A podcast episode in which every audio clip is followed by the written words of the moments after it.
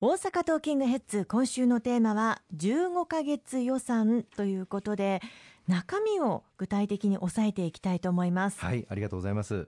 まず特徴なんですけれども、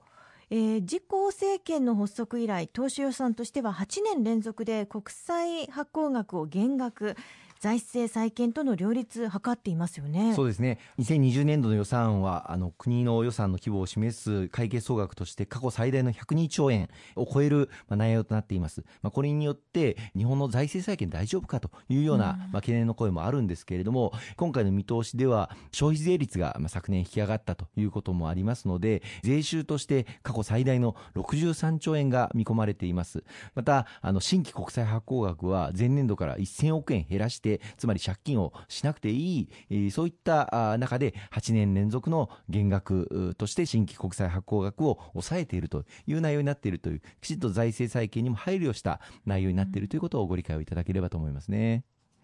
では、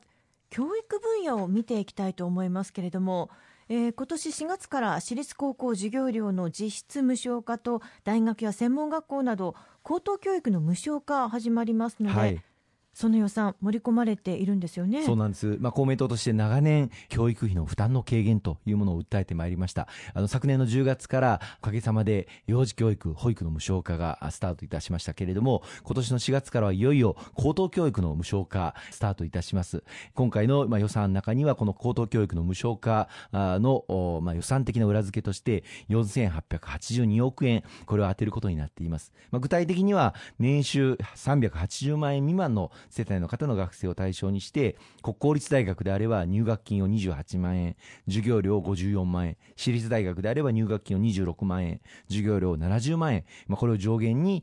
支援をするという内容になっているんですね。だから実質的に、まあ、所得の低いご家庭の学生さんたちは高等教育を大幅に減免された形で進学をすることができる。これまで財政的な理由によって経済的な理由によって進学を諦めなければいけないというそういった子どもたちの進学を非常に力強く後押しをするそういった制度が今年の4月からスタートするということをぜひご理解をいただきたいと思います。環境が整いつつあるということなんですね。はい。そして次に高齢化に伴ったことですけれども近年高齢者による自動車事故が増えていますよねそこで、えー、19年度補正予算案には65歳以上の高齢者を対象に安全運転サポート車について購入支援する予算盛り込まれているかと思います。はいそうなんです。あの昨年も高齢ドライバーの方々が、まあ、踏み間違い等によって起こす事故というのが頻発をいたしました。こうした状況をどう改善していくのかというのは大きな課題だったんですけれども一つはやはり今さまざまなイノベーション技術革新が起こっていて新しいタイプの車というのが出ているんですね、はい、自動で歩行者とか障害物を察知をしてブレーキがかかる自動ブレーキ装置を搭載をしている車も販売されておりますし、また、あの、踏み間違い防止の装置、停止をしているときに、まあ、ご本人はブレーキを踏んだというふうに思っているんですが、うん、誤ってアクセルを思いっきり吹かしてしまうという場合に、あ、これはこんなところでアクセルを思いっきり吹かすのおかしいなということを自動的に判断をして、アクセルが踏まれてもエンジンにつながないという判断を車がするような踏み間違い防止装置、こうしたものを搭載している車もございます。自動ブレーキや踏み間違い防止装置を後付けで搭載をすることができる、そういった器具も販売されていますので、こういったものを高齢ドライバーの方々にぜひとも活用いただきたいと、ついては65歳以上の方々が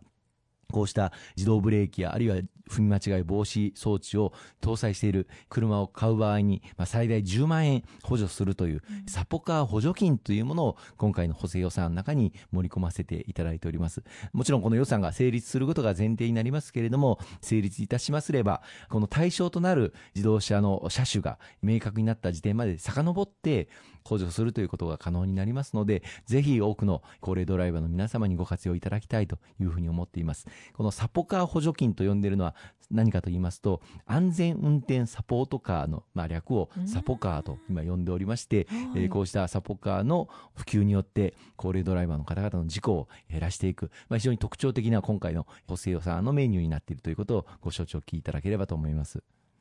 そして政府の最重要課題ともいえる防災・減災についてもありますよね。はい、あの公明党としては防災減災を政治の主流に、また社会の中心にということをまあ訴えてまいりました。昨年の年明けに成立をしました補正予算、これは平成30年度の補正予算ですが、この平成30年度から平成30年、そして令和元年、令和2年、この3か年で集中的に防災減災、国土強靭化を進めるという3か年緊急対策を今進めていますが、今回提出される令和2年度、2020年度の予算というのは、この3か年緊急対策の最終年度に当たるんですね。したがって今回の予算の中にも、公共事業関係費が6兆8571億円盛り込まれておりまして、各地で甚大な被害が出ている、まあ、自然災害、水害などに対応していくための、例えば個別補助制度とか、あるいは地方自治体が防災対策を力強く進めていく、こうしたことを後押しをしていきたいと思っています。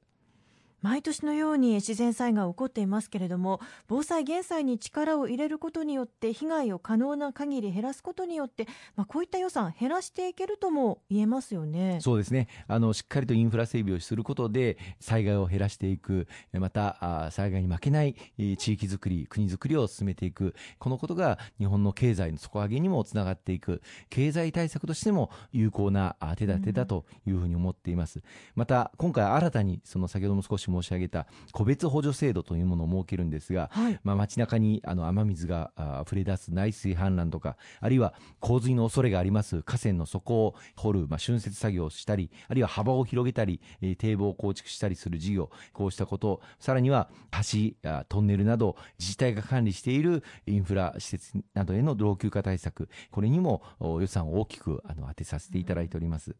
ありがとうございます。後半も引き続きお話を伺っていきます。